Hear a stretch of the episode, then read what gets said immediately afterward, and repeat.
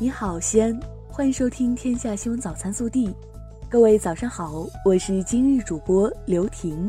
今天是二零一九年六月二十八日，星期五。首先来看今日要闻。国家主席习近平二十七号乘专机抵达大阪，应日本国首相安倍晋三邀请，出席二十国集团领导人第十四次峰会。本次二十国集团领导人峰会将于六月二十八号至二十九号在大阪举行。习近平将在峰会上深入阐述对世界经济形势和全球经济治理的看法和主张。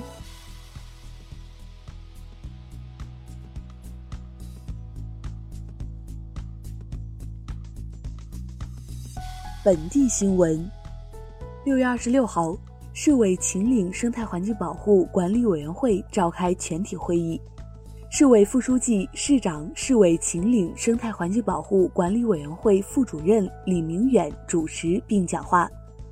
李明远强调，提高政治站位，巩固政治成效，建立长效机制，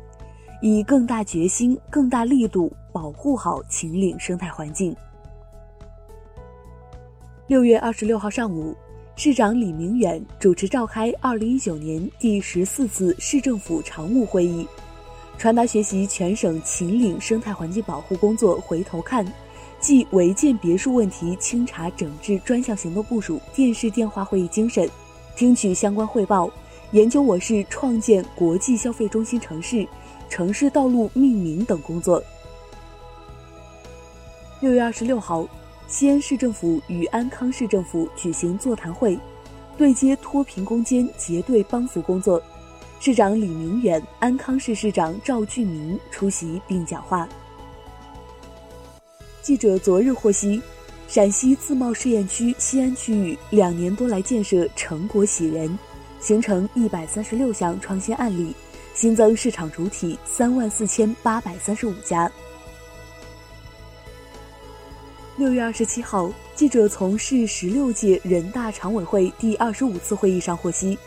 二零一八年全市五百八十六人次因治霾工作不力被追责问责。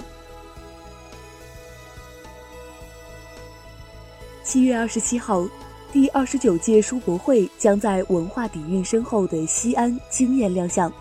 记者昨日从组委会了解到。届时，来自“一带一路”沿线各国的业界嘉宾、国内知名学者将云集西安，一系列精彩纷呈、别出心裁的重量级活动将在书博会期间一一亮相。第二十九届书博会项目展销组有关负责人昨日告诉记者，本届书博会期间计划开设夜场，闭馆时间将延长到晚上九点。读者现场购书可享受八折优惠。六月二十七号，记者从西安市安全生产委员会扩大会议上获悉，市安委会决定从二零一九年六月至十二月，在全市集中开展道路交通、非煤矿山、危险化学品、建设工程、城市消防安全五项攻坚行动。六月二十七号凌晨四时零五分，蓝莓航空 LQ 九五五航班从西安咸阳国际机场飞往柬埔寨西哈努克市，这是目前西安乃至西北地区唯一一条直飞西哈努克的航线。记者二十七号从市公交总公司获悉，今日起，我市将新开通一五八路公交线路。同时对五二八路线路进行调整。昨日，记者从省教育考试院获悉，我省二零一九年第一时段高考志愿填报结束，全省共有十余万人成功填报了志愿。省教育考试院提醒考生，在接下来等待录取的时间，务必要保持手机畅通。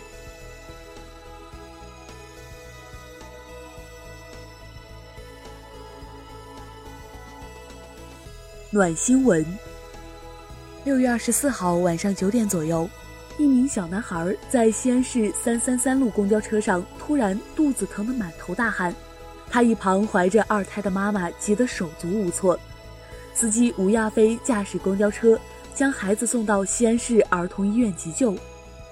要不是吴师傅的热心帮助，我都不知道怎么办了。谢谢。小男孩及时送到医院得到救治，他妈妈感动不已，再三向吴师傅表示感谢。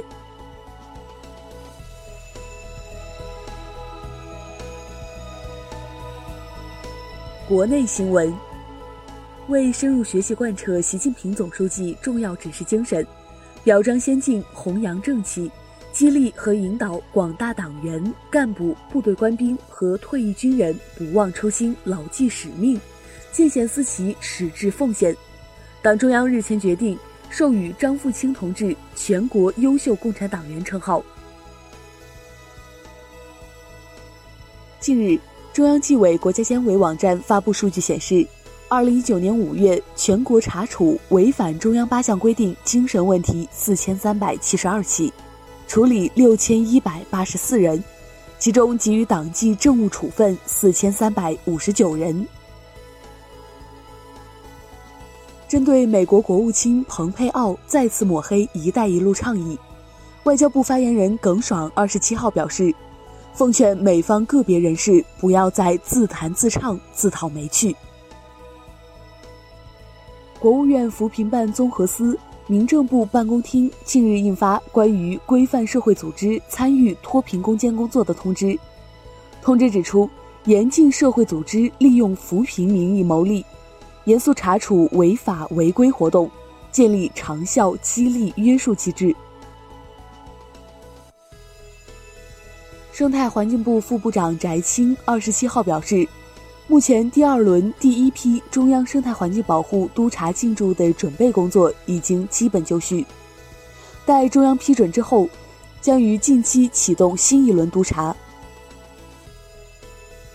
水利部副部长田学兵二十七号表示，将加大农村引水工程建设力度，确保今年底前解决八十万以上贫困人口饮水安全问题。明年全面解决贫困人口饮水安全问题。公安部二十七号在京召开新闻发布会，今年一至五月，全国共侦破食品安全犯罪案件四千五百余起，抓获犯罪嫌疑人八千五百余名，捣毁黑工厂、黑作坊、黑窝点三千八百余个。六月二十七号。吉林省长春市中级人民法院一审公开开庭审理了北京市政协原党组副书记、副主席李世祥受贿一案，公诉机关指控其受贿共计折合人民币八千八百一十九万余元。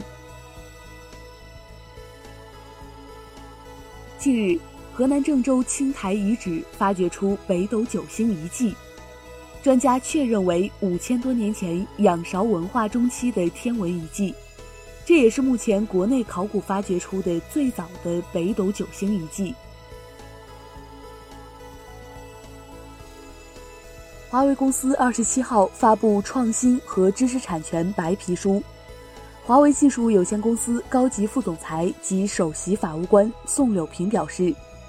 知识产权是创新的基础。将知识产权问题政治化会威胁全球技术的进步。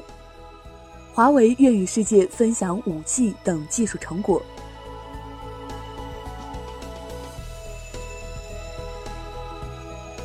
热调查：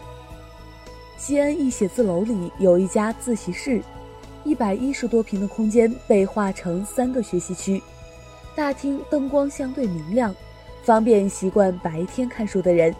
剩下两间自习室被营造出晚自习的氛围。负责人介绍，顾客主要是考研生和社会人士，日收费不足十元。你愿付费自习吗？更多精彩内容，请持续锁定我们的官方微信。明天不见不散。